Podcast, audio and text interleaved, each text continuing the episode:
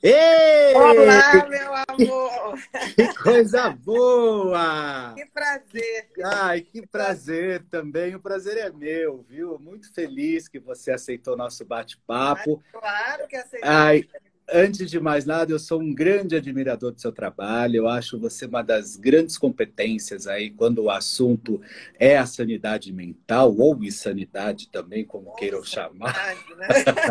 De perto ninguém é normal, Felipe. De perto ninguém é normal, né? Não. Ai, que legal. Sorrisão lindo, pele bonita, Graças cabelo incrível. Tudo isso pra gente, não? Tudo isso para nós? né? Ah, sempre, é. Sempre. Eu acho que a gente tem que ter uma teoria de dar sempre o nosso melhor. Às vezes verdade, a gente não é. consegue, né? É verdade. Eu é. tento fazer isso todos os dias.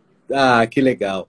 Bom, vamos lá, gente. Olha só, acabou de chegar aqui conosco, doutora Ana Beatriz Barbosa Silva. Eu acho que dispensa qualquer tipo de apresentação, óbvio, mas eu gosto de interar que psiquiatra, palestrante, escritora, é, já lançou vários, vários títulos, mas o maior deles é o best-seller Mentes, Mentes Perigosas, que foi um livro aí que é sucesso até hoje.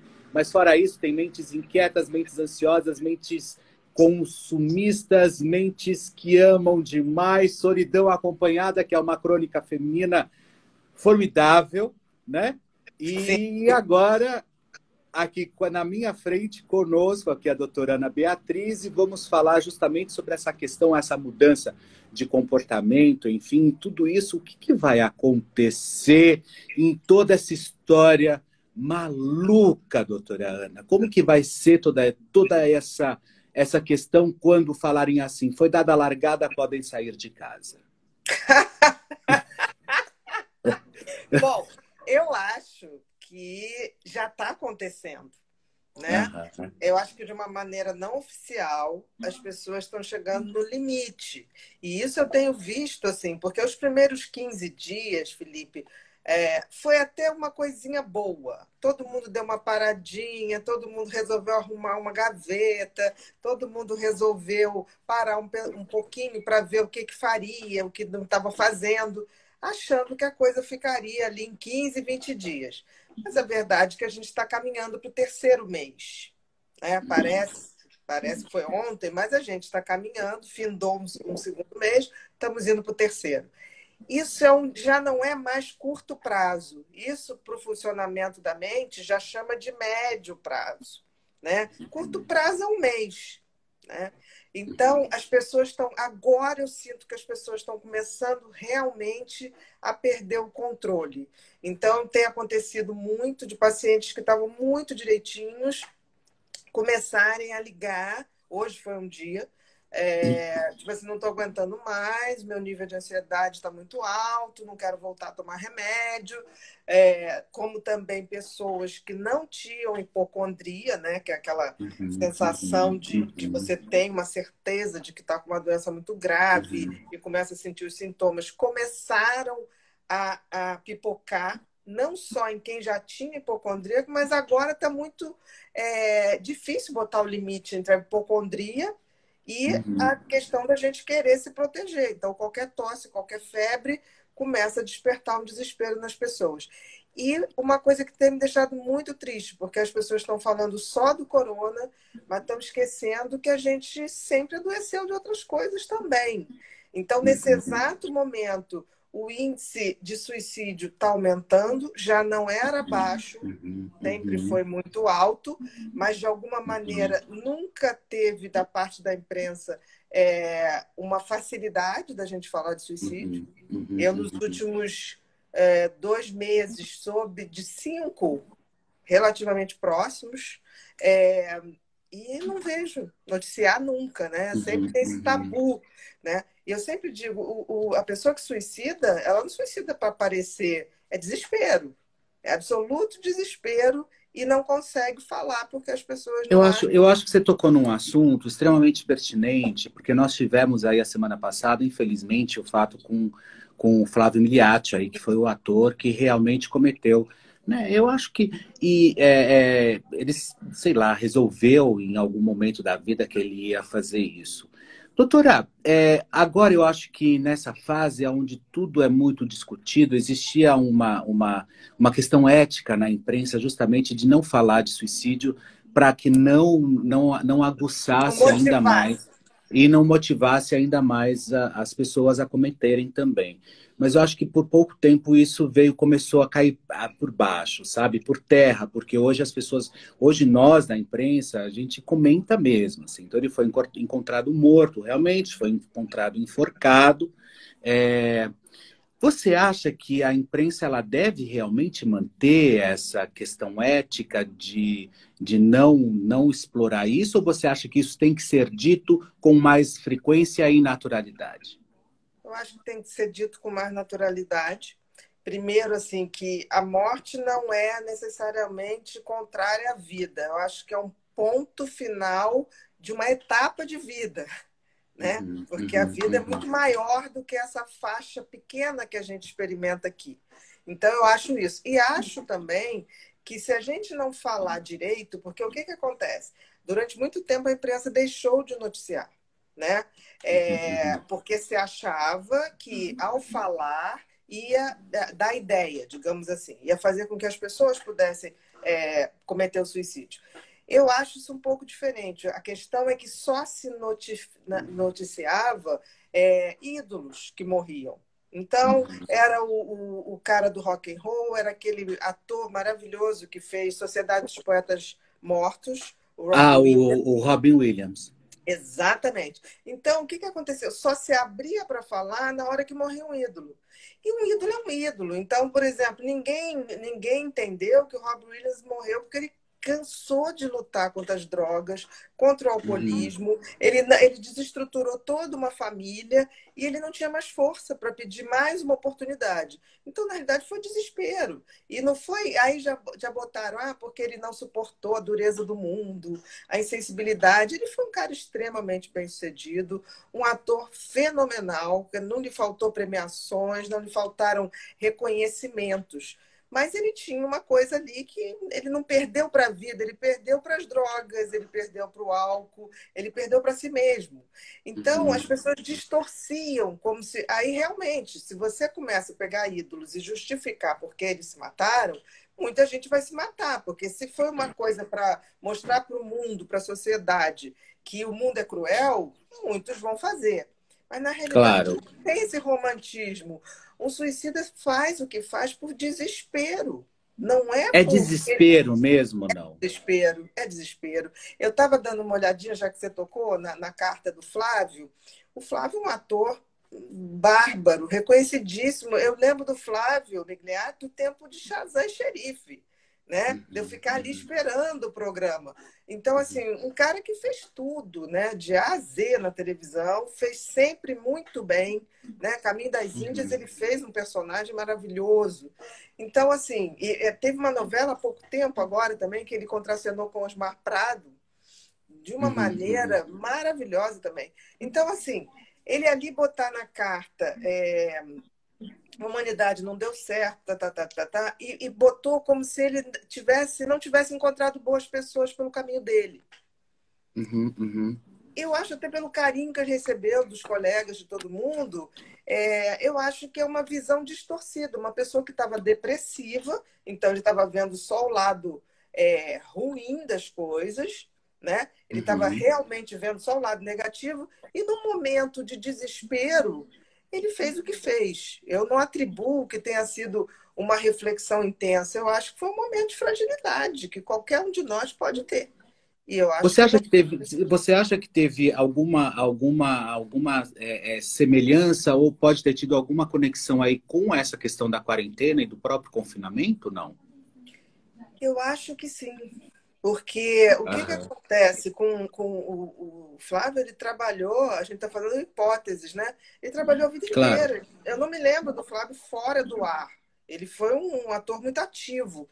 E o que acontece é que essas pessoas estão isoladas, né? Então, você, uma uhum. pessoa, por exemplo, que tem uma vida muito ativa, conhece muita gente e que faz muitas atividades, de repente se vê sozinho, é muito complicado, numa idade em que já é muito difícil e que a terceira idade, é, quanto mais uhum. avança, é mais comum que a gente tenha quadros depressivos. Claro, claro. Porque fica aquela ideia da finitude, do que eu farei. Será que agora, quando voltar dessa epidemia, será que vai ter trabalho para mim? Não vai ter trabalho? E a gente sabe que, principalmente aqui no Brasil, você numa certa idade, você é colocado para você é colocado de lado mesmo, né? Não adianta a gente passar, né? É, é, tentar é, tapar o sol com a peneira. Tem, tá chegando uma pergunta aqui da Ana Paula Nascimento Pinheiro. Boa noite, boa tá. noite.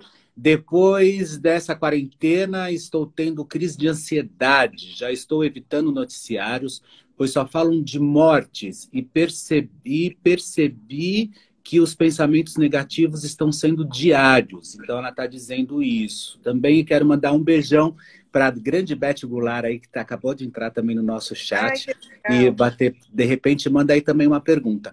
Mas a pergunta da internauta. É, como que está essa questão, doutora?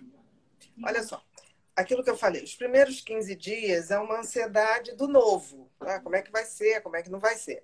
Passou disso, a ansiedade ela vai é, criando níveis mais altos. E ansiedade e medo no cérebro têm os mesmos circuitos. O que, que significa isso? Quanto mais ansiedade eu tenho, mais medo eu tenho. Ansiedade e medo são duas faces da mesma moeda. Então, a pessoa fica o tempo todo vivendo em função do negativo. E o cérebro uhum. suporta muita coisa. Por exemplo, o cérebro suporta pressão, o cérebro suporta desafios, mas ele não lida bem com pensamentos negativos. Pensamentos negativos é a coisa mais tóxica que o cérebro pode ter. Então, na hora que você entra numa, numa pandemia em que realmente as pessoas ficam noticiando só o lado ruim, chega uma hora que as pessoas começam a fazer um, um pensamento recorrente daquilo que vai acontecer. E ansiedade tem a ver é como se fosse uma você jogar uma coisa no futuro, mas de forma negativa, nunca positiva. A ansiedade é isso. Eu vivo o futuro de forma negativa. Então, se você tem esse tipo de, de postura, e, uhum. desde, desde o início eu estou falando, por favor, não vejam tantos é, repórteres, não vejam tantas notícias. Escolhe uma hora do dia para você ir lá e ver uma fonte que você queira, democraticamente, escolha a sua fonte, mas não fique o tempo todo vendo notícia. Por quê? O cérebro não distingue muito o que é real, o que é virtual. Por isso que a gente pode se imaginar numa praia e relaxar. É tipo meio burro, né? Vamos dizer assim, o cérebro é um pouco burro, né? Ele é muito. Por exemplo, o, o Felipe, na primeira sessão de cinema que teve em Paris, quando uhum. veio, primeira sessão de cinema, quando veio o trem vindo na direção, as pessoas saíram do cinema e foram embora, correndo. Quando veio a cena de um trem vindo na direção das pessoas. Isso mostra Sei. que o cérebro, de fato, ele tem dificuldade para distinguir o que é real, o que é virtual. Né? Hoje em dia, você vai adaptando. As pessoas que começaram a fazer novela na década de 70 apanhavam na rua, porque as pessoas não, não, não distinguiam o que, que era o ator, o que, que era o personagem. Então, Sim. isso acontece. Com o tempo, você vai condicionando.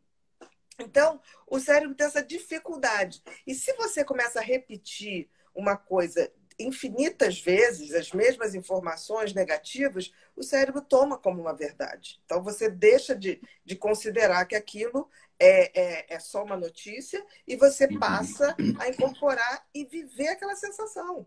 Uhum. Então, é, exemplo, eu, eu tomei uma postura, por exemplo, e que sirva também de talvez de, de uma dica aí para quem está assistindo a gente.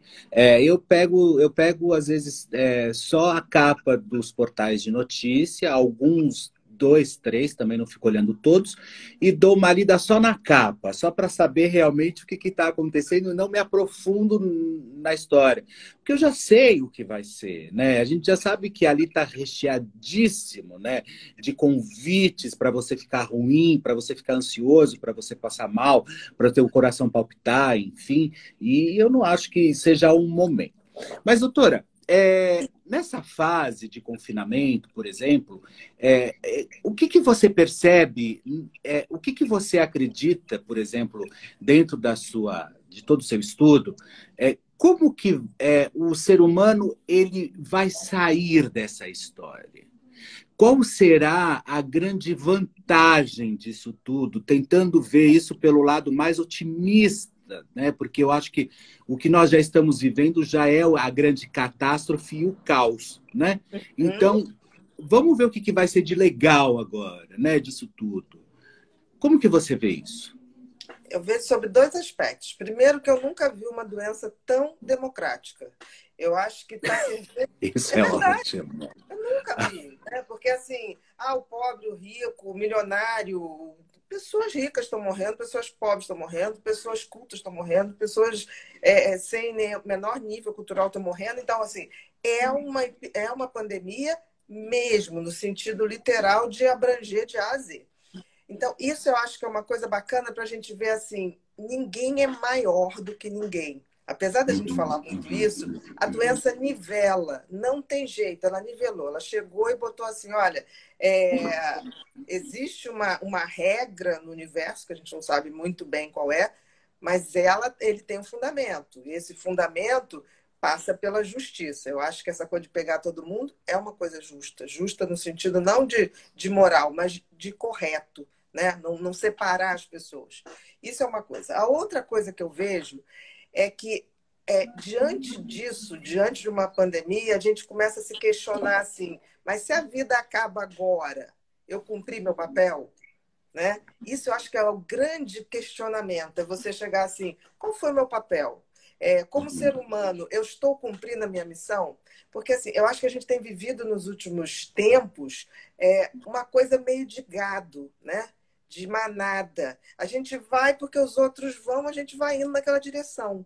A gente está esquecendo que a gente tem uma condição de ser humano e uma condição de indivíduo. Como ser humano, eu tenho que cumprir a minha missão, que é exercer os talentos, os talentos ou um talento que me foi dado, servir para mim e servir ao outro. Eu tenho que fazer uhum. isso. É dar sentido à minha vida e ter o propósito de somar a minha vida com os outros. Então, isso como ser humano. Agora, como indivíduo, eu tenho que começar a ver que eu tenho uma profundidade, um, um, um conhecimento de mim mesmo que eu tenho que vir para dentro. Eu não posso ficar para fora o tempo todo. Na hora de você ser fator de soma, é a hora que você vai para o outro, vai para os outros. Agora, tem uma hora que você tem que ir para dentro, para se construir mesmo, para numa hora dessa não, não quebrar.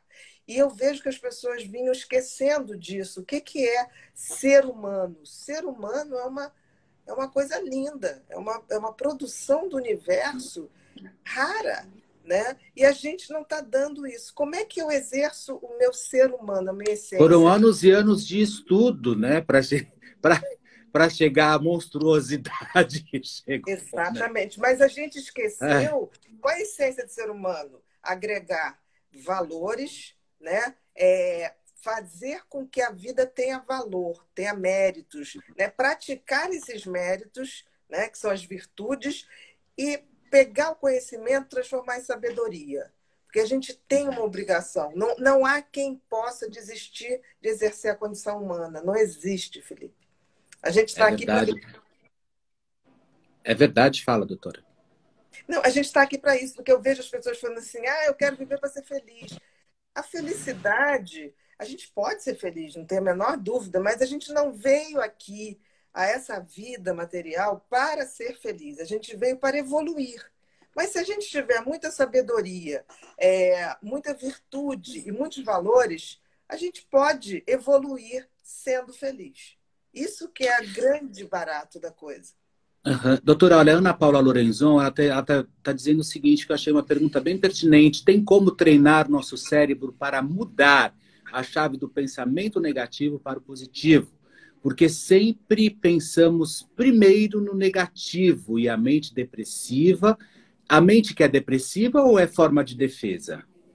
Não, não é a mente que é depressiva. O que acontece é que os pensamentos negativos, eles têm circuitos muito, muito antigos. Por quê? Para a gente sobreviver como espécie, a gente precisou ter um mecanismo, o circuito do medo funcionando muito, porque senão a gente não sobrevive, não sobreviveria. E a gente não estava nem aqui contando a história. Os nossos antepassados... Olha quem acabou de entrar aqui com a gente. A Sabrina Sato acabou de entrar aqui, bom, olha. Que bom. Sabrina, um beijão. Estou aqui com a doutora Ana Beatriz.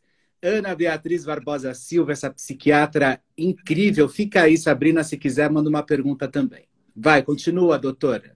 Né? Então, o que, que eu estava falando, Felipe? Falando justamente sobre esse mecanismo que o cérebro, ele assim, há muitos por anos. Por que, a gente tende a mais o negativo? Porque o circuito do medo foi o circuito da sobrevivência. Então, a gente, quando não tinha nenhuma tecnologia, a gente tinha que ter o circuito do medo muito alerta para a gente poder sobreviver. O cérebro antigo, muito antigo, ele tem duas coisas. Ele, ele fica o tempo todo tentando sobreviver e tentando ter prazer. Quando você tem uma pandemia, você fica só na, na questão da sobrevivência, nem se preocupa mais com prazer, tudo cai. E aí, com o tempo, o que, que acontece? A gente foi tornando o cérebro melhor, menos instintivo, a gente foi botando tecnologia, ficando mais racional. O que acontece é que as pessoas hoje que foram, não foram treinando os pensamentos positivos e os pensamentos racionais, porque assim, o que, que é racional? Ah, eu quero viajar, não quero viajar de avião porque eu tenho medo, aí eu vou de ônibus. Ok, tá errado, porque se você for pelos dados, você tem muito menos chance de um acidente de avião do que de ônibus, que é muito maior. É, Mas as verdade. pessoas não levam isso em consideração. Aí elas deixam o racional e ficam naquela, naquela emoção que vai para o negativo. Então, a, ela perguntou se tem como treinar. Tem, tem. E tem como treinar não só na questão de uma terapia cognitivo-comportamental, como tem como treinar no neurofeedback, que é, um, é uma ginástica cerebral que vai mudando os circuitos, vai diminuindo o circuito da negatividade, que são os circuitos instintivos de proteção, de medo, de ansiedade, e aumentando os circuitos da racionalidade, que a gente avalia os fatos, os dados, e não a emoção. Olha, mas Afonso está dizendo assim: é, Ana Beatriz é o melhor remédio para o cérebro. Está dizendo que você é o melhor remédio. É, a Maria Auxiliadora está dizendo o seguinte: meu filho tem 26 anos, está com medo, o que, que eu faço? E muita gente aqui também na live, que infelizmente não dá para ficar lendo de todo mundo, uhum. porque a gente corre muito aqui, eu também não consigo ler ao mesmo tempo que é muito rápido. É, é, mas muita gente aqui falando justamente sobre esse medo maluco, né? Que assola, a gente não sabe por onde entra esse bicho, se entra pelo, pela sala, pela cozinha, né? Por onde é que vem, sabe? Então eu acho que é, é, eu acho que esse desconhecido também, eu acho que enaltece um pouco a questão do medo, né? Com certeza, né? Porque assim, é, é, é toda situação nova gera um estado de alerta que uhum. deixa a gente com medo no sentido de estar tá ligado em tudo. Mas a gente tem que entender é, é quem foi que disse que a gente não veio para essa vida é, para não sentir um pouco de medo. Eu vou é. sentir muito medo, sempre, mas eu não Eu acho que a gente já nasce sentindo medo, né? É instintivo, é, é o instinto da proteção. Então, agora, a gente tem que entender que a gente está aqui é, vai ter medo, vai ter desespero, e isso faz parte da nossa evolução. Porque as pessoas ficam tipo, uhum. eu não quero sentir nunca mais medo. Não existe isso. Uma pessoa que não uhum. sente medo é um psicopata, por exemplo. Que ele não é tem. Eu não quero ser um psicopata, eu não quero deixar de sentir medo e sentir tantas coisas boas. Porque o psicopata não sente medo. Ele não tem o sistema é. emocional, né? Agora, é uhum. claro que eu não quero me paralisar com medo. E aí a gente tem que lembrar que para viver, a gente tem que ter muita coragem. Uhum, e as uhum. pessoas não estão querendo ter coragem, as pessoas estão querendo ter só certezas, né? Tipo assim, ah, eu não quero que aconteça isso, eu não quero. Não, eu peço assim, que se for me acontecer alguma coisa, que eu tenha coragem para enfrentar. Então, eu acho que quando a gente pensa em como eu vou ser uma pessoa menos medrosa, menos ansiosa, eu tenho que me dispor a ser uma pessoa que sei que não vou controlar a vida, a vida é cheia de incertezas, mas eu quero aprender a ter coragem para passar por essas situações. E mesmo e como medo, não e como não ter medo? Porque acho que o medo o que, que é? É um fator, é um fator de, determinante da criação, é um fator é, é, pessoal. Como que é isso? Como é que... um fator da existência humana. Qualquer pessoa, uhum. graças a Deus que não seja um psicopata, vai ter medo. É, o medo uhum. é um instinto de proteção. Eu preciso ter medo. Se eu não tiver medo, eu, não, eu atravesso a rua sem olhar. Então, assim, uhum. o medo, a ansiedade tem um fator de proteção que é importantíssimo. Então, dizer assim, como não ter medo? Não faça isso. Você vai se tornar um, um Robocop, uma pessoa insensível. Não é o caso. Uhum. Agora, quanto mais eu penso que eu não tenho controle da vida e que isso faz parte da vida, diminui o meu medo. Porque. Doutora Beth Goulart, a Beth hum. Goulart está fazendo uma pergunta aqui, ó. Há dois tipos de medo. Ela é uma pergunta, né? Uhum. Aquele que nos paralisa e o medo bom, que é aquele que nos, que nos impulsiona. Sim, com certeza. É, o medo que nos paralisa é o medo adoecido. O medo é necessário para que a gente possa se precaver. Por exemplo, se você não tiver medo nenhum, você faz qualquer bobagem. Se você não tiver medo de magoar alguém, você também faz qualquer bobagem. Você não uhum. se lapida como pessoa. Então, o medo é instintivo, mas ele é necessário. Se eu não tiver medo de perder a hora, eu, eu, eu não boto despertador para me acordar. Então, assim, o medo é necessário. O excesso de medo é que é adoecedor. O medo, o medo talvez seja, seja também um, um, um, freio na vida da gente, eu acho. Que já pensou se todo mundo fosse destemido? Eu acho que ia ser uma loucura isso aqui, né? Doutor, olha só, o Valdevan está dizendo o seguinte, doutora Beatriz tem o toque há vários anos. Agora, com a pandemia, está mais acentuado. Lavo as mãos todo o tempo. O que eu faço? É, o toque é, é, um dos transtornos de ansiedade. O que, que é o transtorno de ansiedade? É quando esse medo e essa ansiedade, medo e ansiedade é a mesma coisa, é quando isso se torna é, disfuncional. Eu começo a ter problemas na minha vida, seja no lado profissional, no afetivo, no social. O toque é a maior ansiedade ou maior medo que uma pessoa sente o tempo inteiro. O toque é muito ruim. Transtorno obsessivo compulsivo, eu digo que é muito ruim para quem sente. É um dos grandes desafios da gente para tratar, porque o toque não responde bem somente a medicações. E eu diria a ele que ele tem que falar francamente com o seu médico, porque está na hora de ajustes. E pedir ao seu médico também para ver uma possibilidade que se chama estimulação magnética transcraniana, EMT.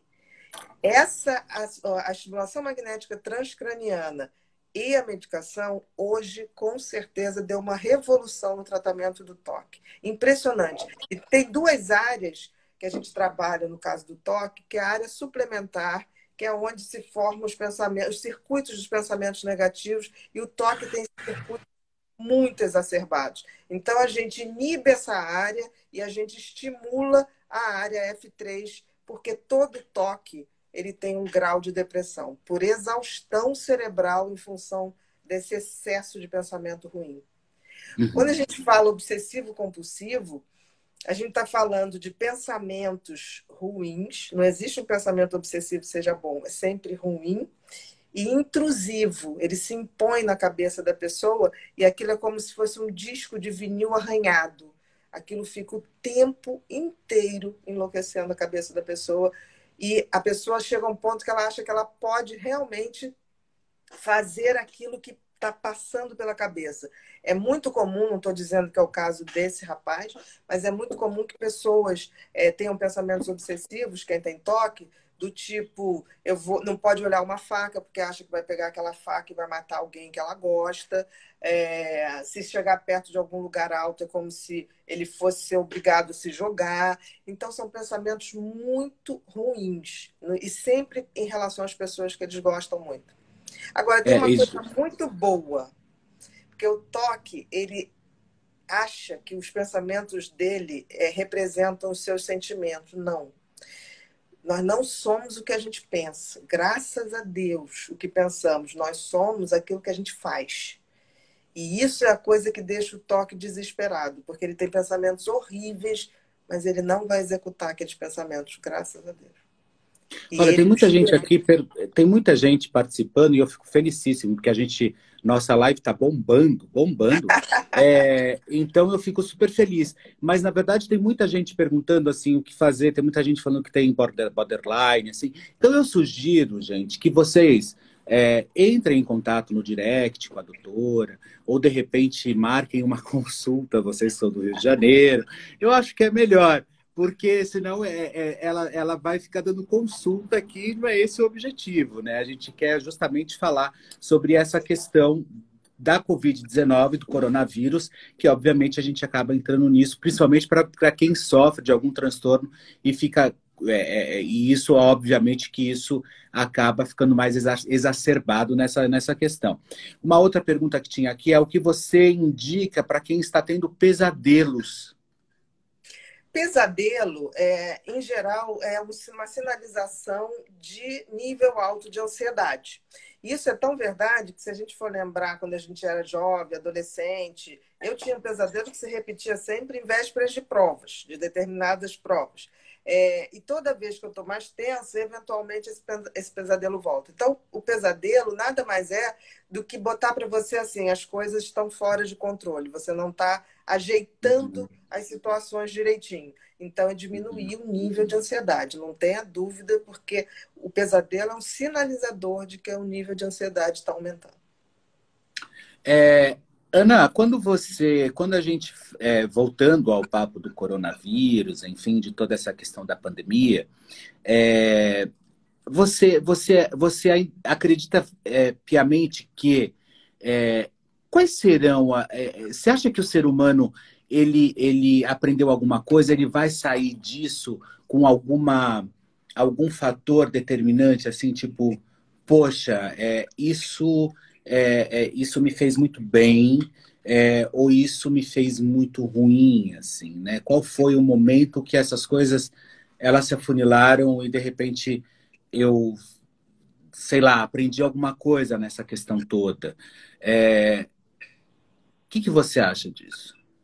Eu espero que as pessoas realmente aproveitem esse momento para rever a rota da vida. Porque, assim, estava ruim. A gente estava levando uma vida que a gente estava indo, indo, indo, todo mundo muito insatisfeito. Você ouvia todos os amigos falar: ai, não aguento mais, ai, tô doido para chegar sexta-feira, ai, tô doida para não sei o quê. Isso é muito ruim, porque a vida não é esperar sexta-feira chegar. Você tem que fazer uhum. aquilo que você de fato nasceu para fazer.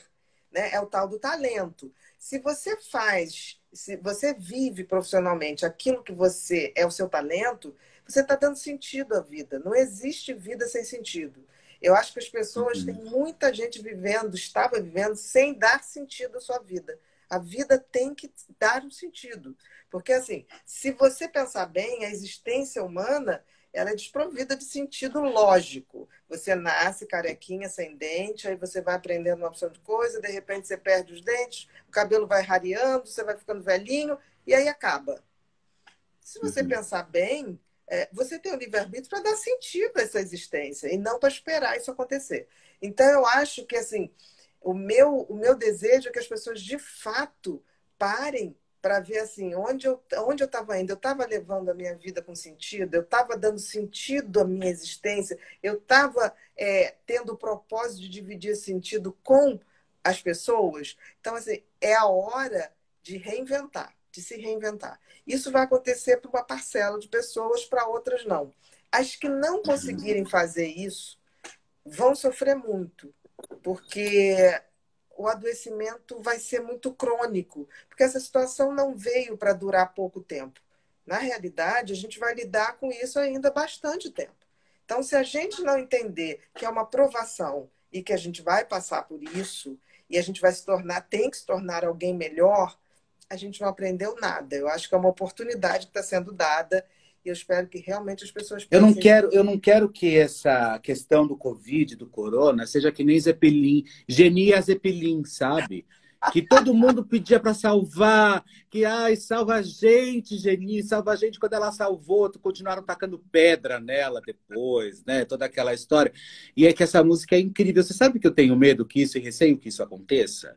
É verdade, porque né, quando era para a Geni salvar, que o Zeppelin ia atacar, acabar com tudo, todo mundo pedia para ela salvar. Quando ela salvou, aí quando o Zeppelin passou, todo mundo começou a xingar a infeliz da Geni de novo, né?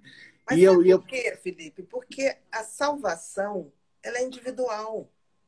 Não existe esse salvador da pátria, não existe. A, a vivência humana, a tua experiência humana, ela é intransferível. Não dá para o outro fazer por você. Você se tornar um ser humano melhor, não dá para você pedir para alguém fazer isso para você. É que nem eu estar tá aqui com você, você está aí, a gente fala assim: ai, Felipe, agora deu uma vontade da gente ter um orgasmo. Dá para pedir alguém para parar? Vai lá, tenha para mim, me traz a sensação. Não existe isso. É verdade. É, é verdade. A nossa humanidade é intransferível.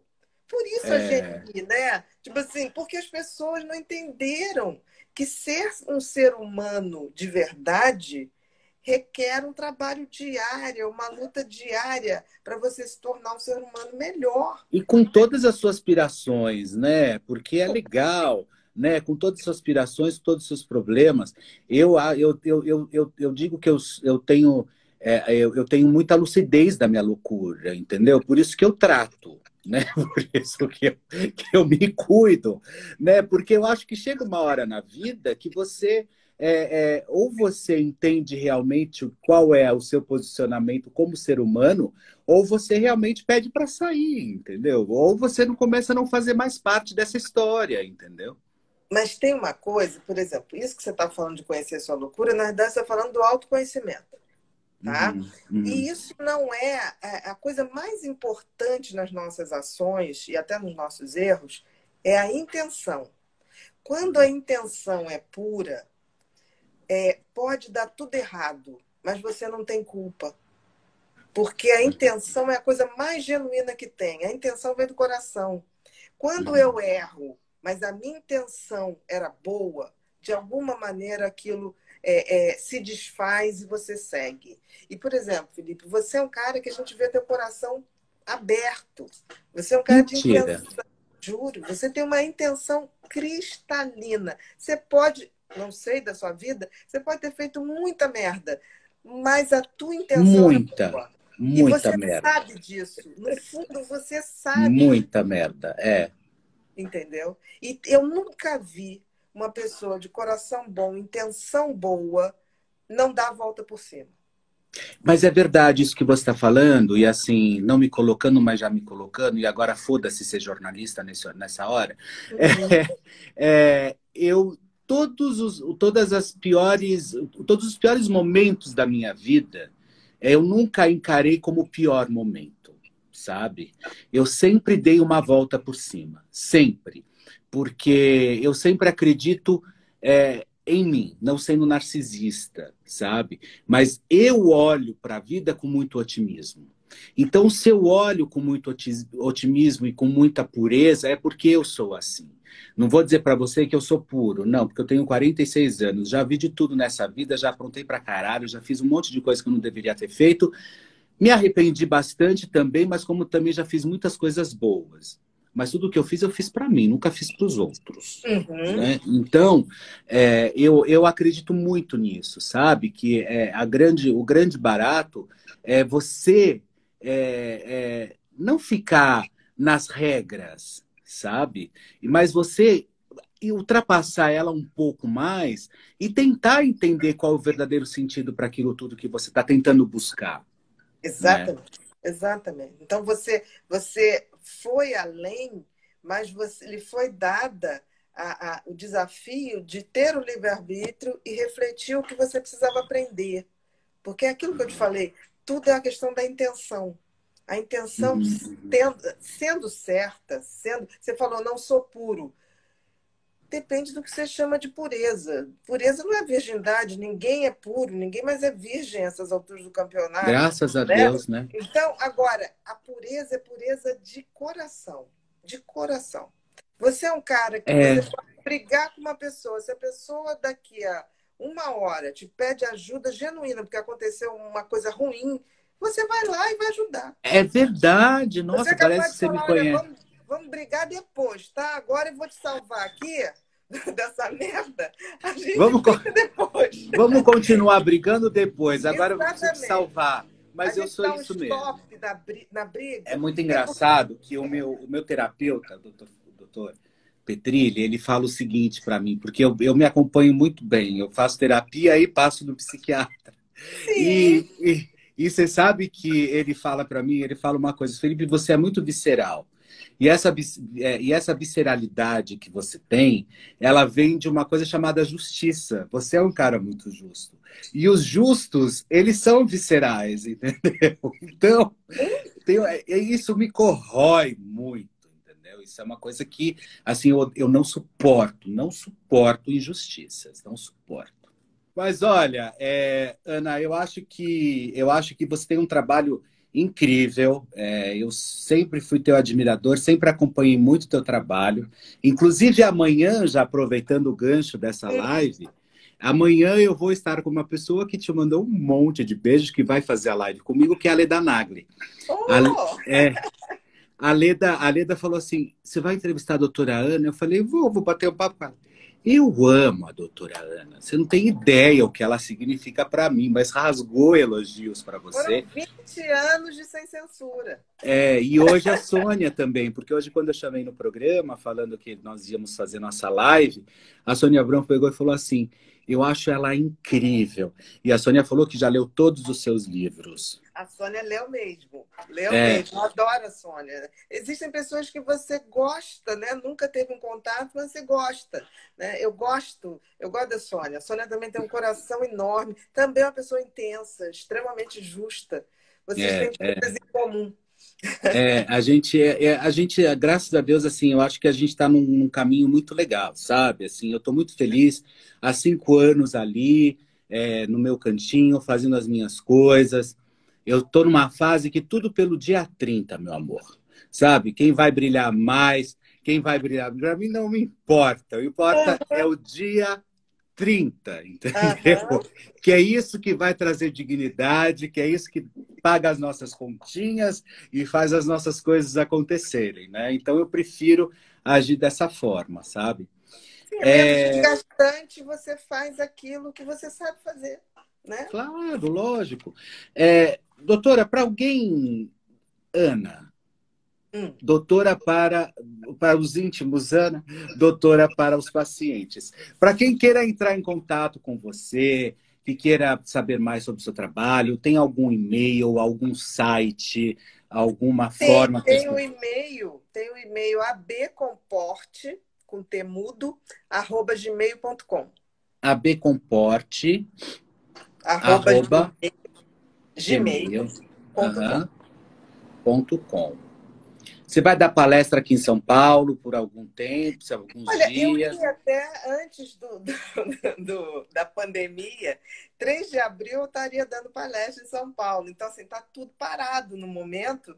E eu adoro viajar, adoro fazer palestra ao vivo, adoro, adoro realmente. Eu gosto desse contato.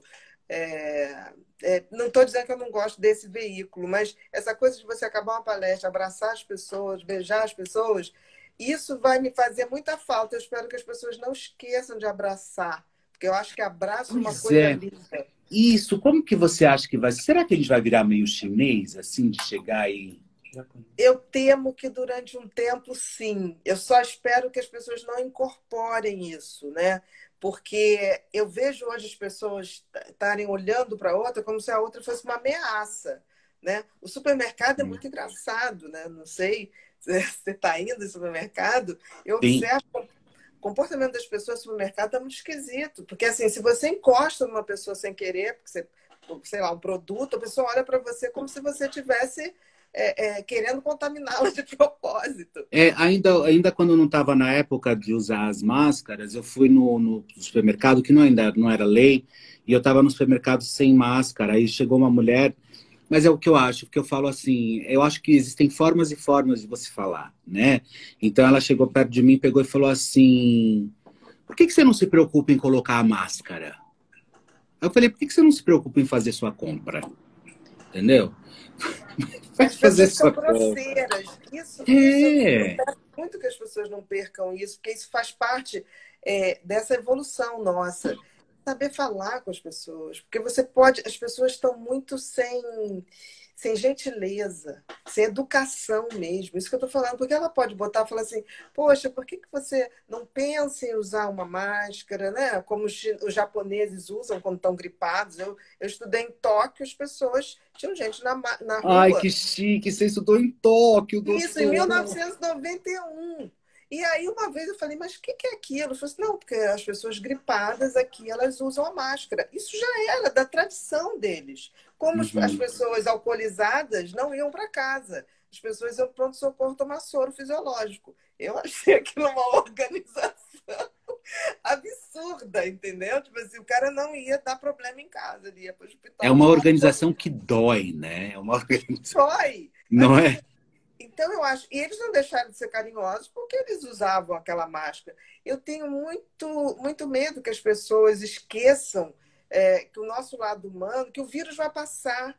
Porque a gente já teve outras pandemias, a gente teve a gripe espanhola, a gente teve quase uma pandemia em 2008. Varíola, teve... que foi uma doença horrorosa, né?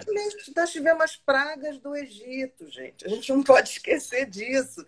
E eu acho que a gente tem que sair ser humano melhor disso. Eu quero beijar mais, eu quero abraçar mais, eu quero tocar nas pessoas. Eu acho isso muito importante, muito, muito. Eu espero que as pessoas não percam essa questão do toque. E o abraço, né? Tem uma coisa que você põe coração com coração. Então, existe uma vibração. Todos nós temos uma vibração, temos um campo magnético que parte do coração mesmo. Oh, meu é. Deus!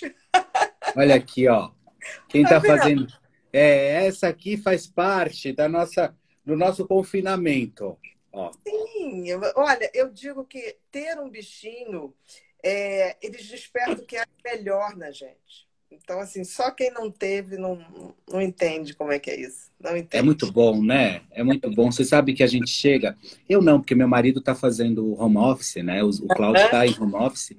E eu chego do trabalho, ela traz todos os bichinhos para eu jogar e ela joga. E ela quer fazer, então, ela quer fazer farra. Parece que ela, eles entendem e, e mesmo aqui eu e o, e o Zé, né, quando nós estamos em casa, quando tá tudo muito monótono, sabe? Que tá tudo muito quieto, ela vem com aquela enxurrada de bichinho na boca e só começa a jogar na nossa mão, tipo assim, vamos fazer alguma coisa, por favor? É. Vamos fazer alguma coisa porque a gente não está fazendo nada e a gente acaba entrando na dela e brincando, né? E eu acho que isso é mais importante, é isso que vale. E eu quero, eu quero sair dessa pandemia também abraçando todo mundo. Eu também. E eu achei uma loucura outro dia também. Eu acho que teria que ter um pouco mais de preocupação da forma como são passadas as informações, porque eu acho que está tudo muito louco. Outro dia diz, disseram que provavelmente a, a, a crise vai até o Natal, sabe? Imagina isso, gente. Natal, em plena pandemia, sabe? É, ou então a gente vivendo uma neurose que não seja nossa, mas que seja dos outros, e não podendo fazer o nosso Natal em, em virtude das outras pessoas, sabe? É, então a gente tem que ter um pouco mais de responsabilidade também na forma como abordar o assunto. É, porque eu já ouvi falar, outro dia eu ouvi uma pessoa falar, isso vai durar dois anos. Gente, dois anos é vacina, pelo amor de Deus. Mas um, para você ter uma ideia, é, é, as pessoas vão jogando. Eu até, eu até cuspi água. As pessoas vão jogando informação, gente tem que ter muito cuidado com o que a gente fala. Eu acho que é um vírus é, é, que desafia a gente, ele é diferente, ele se comporta diferente, mas a gente também tem que abrir possibilidades para tratamentos que estão se mostrando eficazes na prática, mas ainda não estão catalogados na questão científica. Se a gente for esperar a ciência é, publicar um artigo, e, e isso vai demorar muito. Então, eu costumo dizer o seguinte: a vida humana é tão preciosa que, diante de uma pandemia, aquilo que deu certo para alguém, que a gente viu direitinho, sem um risco maior, dentro de dose, a gente faz. A gente faz porque, na hora que um paciente chega, você pode até perder, mas perder sem fazer o seu melhor, sem tentar tudo, isso a gente não se recupera. É, que nem hoje a gente abordou um tema no programa que a, a Suzana Vieira está com muito receio de uhum. pegar, porque ela tem 77 anos, enfim, ela tem receio que de repente não, eles, ao invés de, de quererem, de, de usarem o respirador nela, vão dar oportunidade uhum. para uma pessoa mais nova, né? Primeiro uhum. que eu acho que nem deveria faltar respirador, já começa por aí. Sim. Não é? Eu acho que não é nisso que a gente tem que pensar, né? Se vai, se vão usar no mais novo ou no mais velho, não deveria faltar, né? Então, e eu acho isso uma forma de derrota muito forte aí, eu acho que nessa fase, sabe? Porque a gente já está vivendo um, um, pedaço muito difícil. E você se colocar ainda numa derrota como essa, acho complicado. Mas depende, porque é pelo seguinte, porque as pessoas estão colocando, eu acho que a grande mídia coloca, por exemplo, que ah, só salva com respirador. Não. Se for feito uma detecção precoce, não vai para respirador, gente, pelo amor de Deus. Hoje existe pelo menos, pelo menos, é, três tipos de combinações de remédio que devem ser feitos a partir do segundo dia. E aí você vai falar, ah, mas se não for corona, se for influenza, serve para os dois, não vai fazer mal. Então, assim, nós estamos é, perdendo tempo nessa coisa tipo assim, ah, será que é? Vamos testar, não vamos testar? Passou de, de 48 horas, se for corona, perdeu muito tempo. Perdeu muito tempo. Então, assim, a gente tem que ser um pouquinho mais ousado, a gente tem que ser um pouquinho mais. ter a tal da intenção. Quando a intenção é certa, a coisa uhum. vai. Eu, eu já passei, eu mediquei dois pacientes, um de 73 anos e outro de 65, e evoluíram muito bem. Estavam apavorados. Você, você, você medicou com o quê?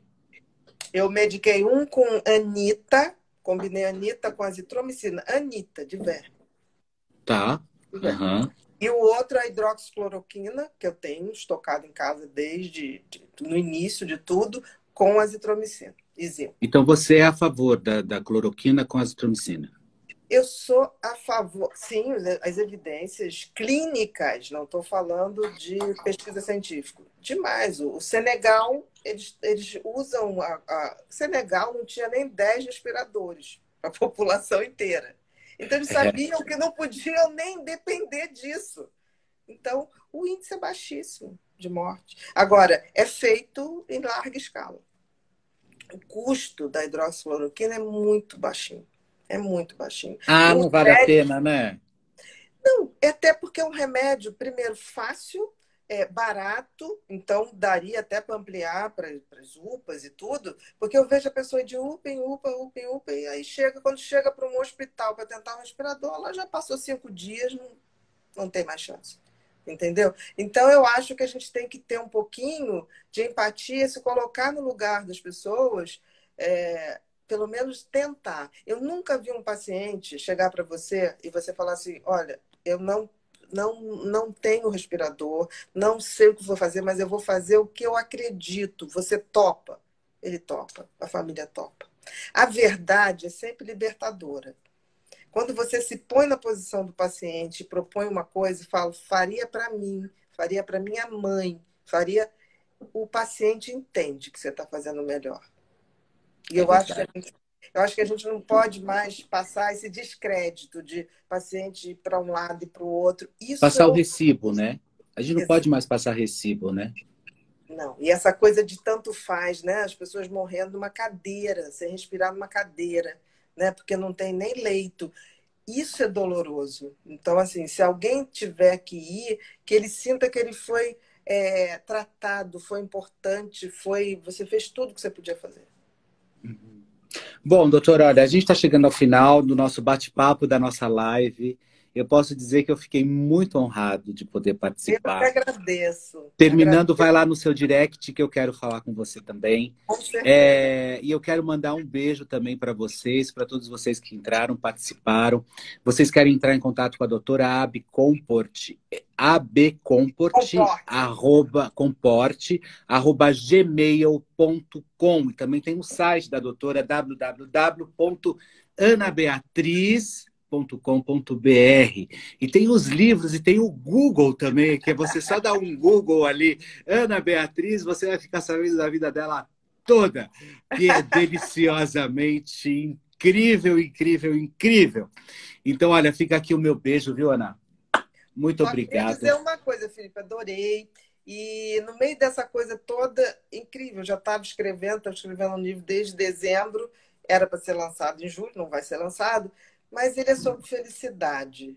Ai, que delícia! Afim, é, e eu estou muito afim de, quando esse livro vier, na hora que ele tiver que vir, e eu estou gostando muito de escrever, é, que seja uma grande comemoração, né? Uhum. Dessa fase então, então, né? para a gente poder terminar a nossa, já que você está é, tá escrevendo um livro sobre a felicidade, para a gente terminar aqui a nossa live, o que, que é felicidade para você?